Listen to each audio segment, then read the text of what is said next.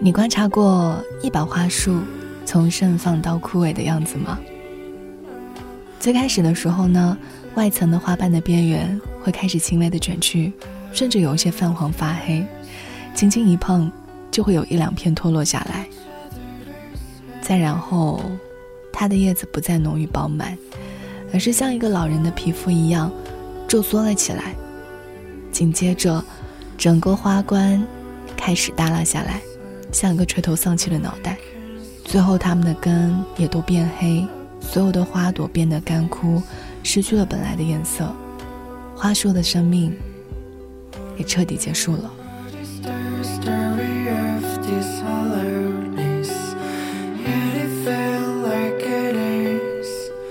这个过程很迅速，短的只有几天，长的话不过两周的时间。而且花束盛放的最美丽的时候，恰恰也是它开始凋零的时刻。某种程度上，这个就像极了那些炙热的、浓烈却短暂的爱情。和一个人从相识到分手，是什么样的过程？作家林白在那一首叫做《过程》的诗里面，把一场恋爱、一段感情从相识、初识、相守、相恋、热恋。吵架、分手、告别，最后想念的悲伤，写的非常有意境。诗是这样写的：一月，你还没有出现；二月，你睡在隔壁；三月下起了大雨；四月里，遍地蔷薇；五月，我们对面坐着。犹如梦中，就这样六月到了。六月里青草盛开，处处芬芳；七月，悲喜交加，麦浪翻滚，连同草地，直到天涯。八月就是八月，八月我守口如瓶，八月里我是瓶中的水，你是晴天的云。九月和十月是两只眼睛，装满了大海。你在海上，我在海下。十一月尚未到来，透过它的窗口，我望见了十二月。十二月，大雪弥漫。我们一起看过最长的电影，我们一起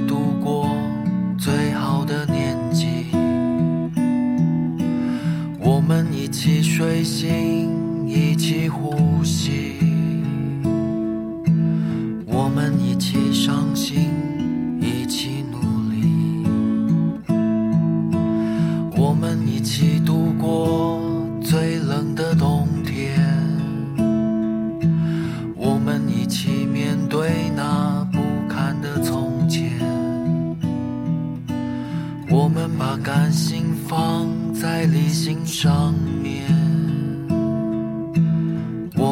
一起看见最后的夏天，放一首关于离别的小夜。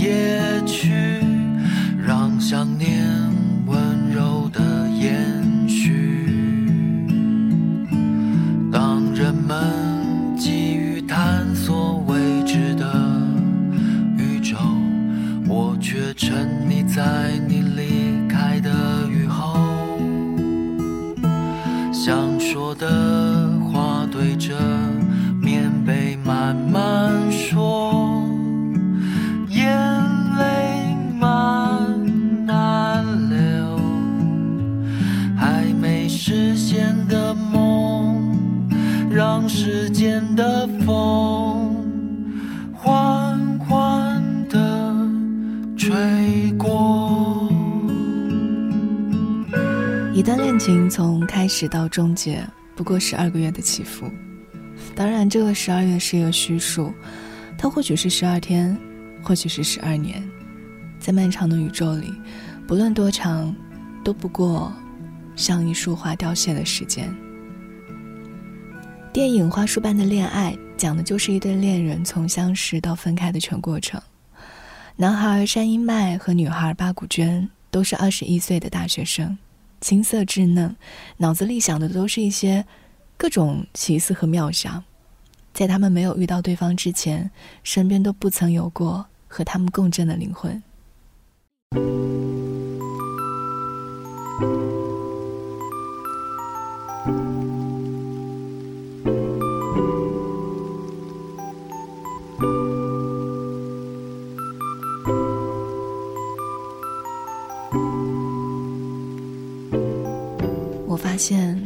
吐司掉在地上，一定是抹过黄油后的那一面着地，所以我基本都无欲无求，基本不会感到兴奋。我到现在也无法理解石头剪刀布的规则，人为何能理所应当的接受这种充满矛盾的规则呢？剪刀可以剪开布，锤子可以锤掉剪刀，布明明能被轻易弄破，却能赢坚硬的石头。人生。真是难以理解。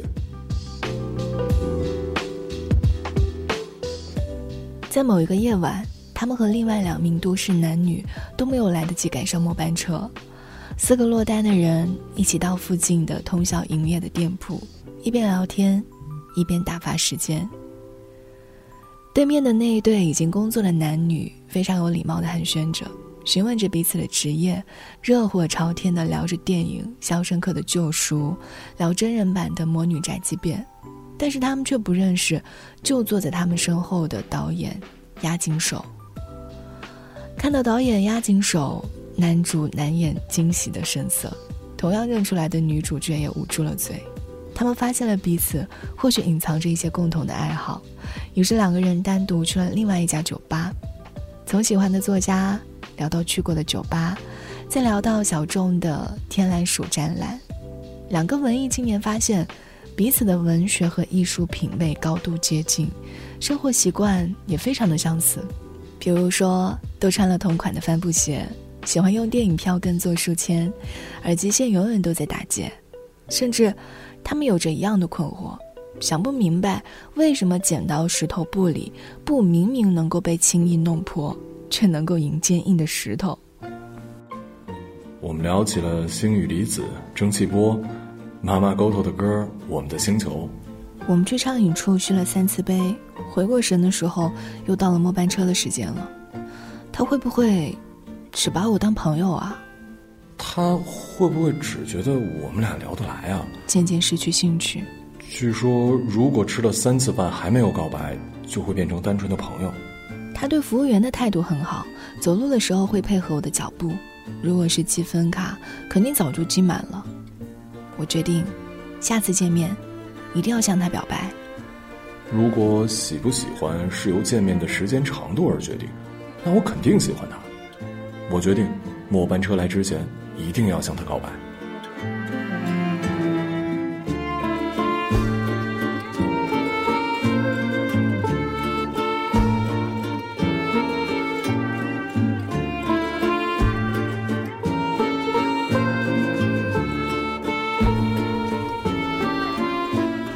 相爱了。开始恋爱以后，他们像天下所有热恋中的情侣一样，总是一整天一整天的腻在一起，一起去原美术馆吃烧烤，到海边相拥坐到天黑，再到后来他们开始同居，搬到了一个阳台宽敞、视野开阔的公寓，一起挂窗帘、铺木地板、买好看的吊灯，一点一点的布置出了属于两个人的家。他们会一起看同一本漫画流泪，所爱和所想完全的一致。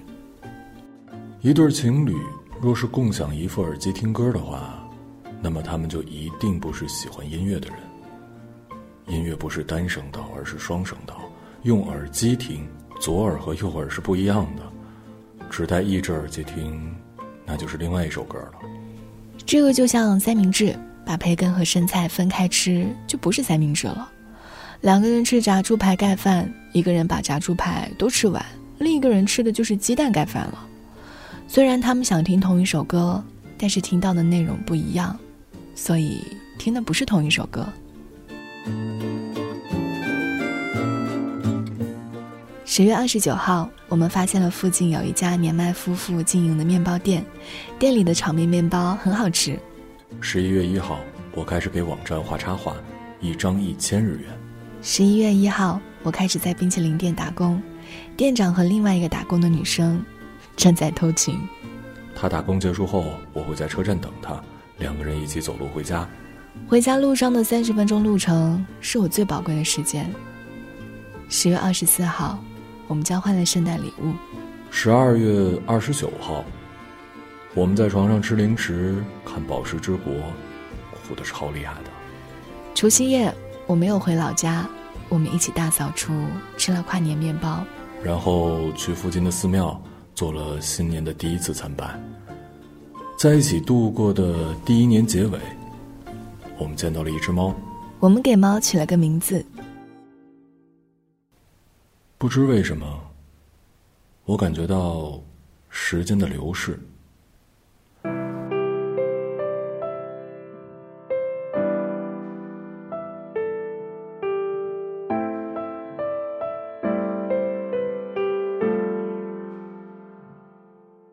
转眼间到了毕业，他们需要面对找工作的问题。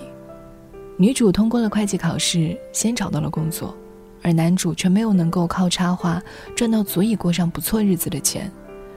当金钱的压力来袭，当男主深夜在反复修改着求职表，当家门口的帆布鞋变成了皮鞋和高跟，怎么样在繁忙工作和细碎的生活中维系爱情，成为了这一对年轻的恋人要面临的考验。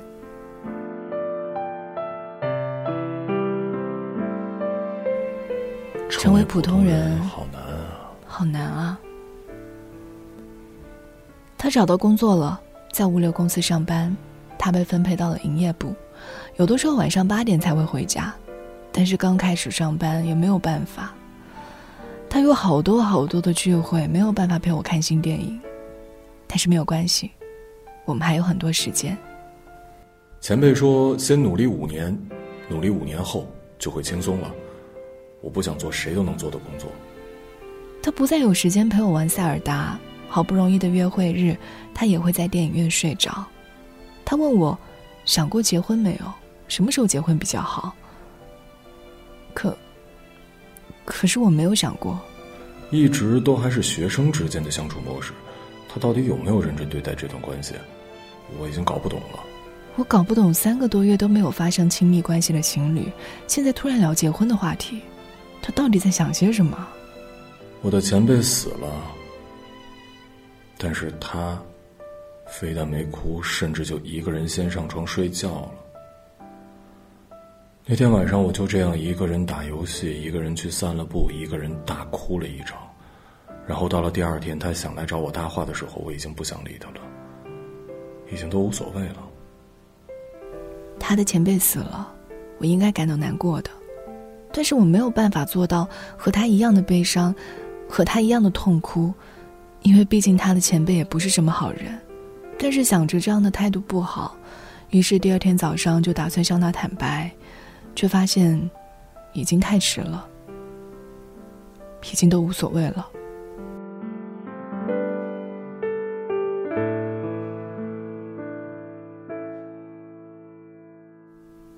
他们像渐渐干枯的花朵，花瓣开始掉落，叶子逐渐枯萎。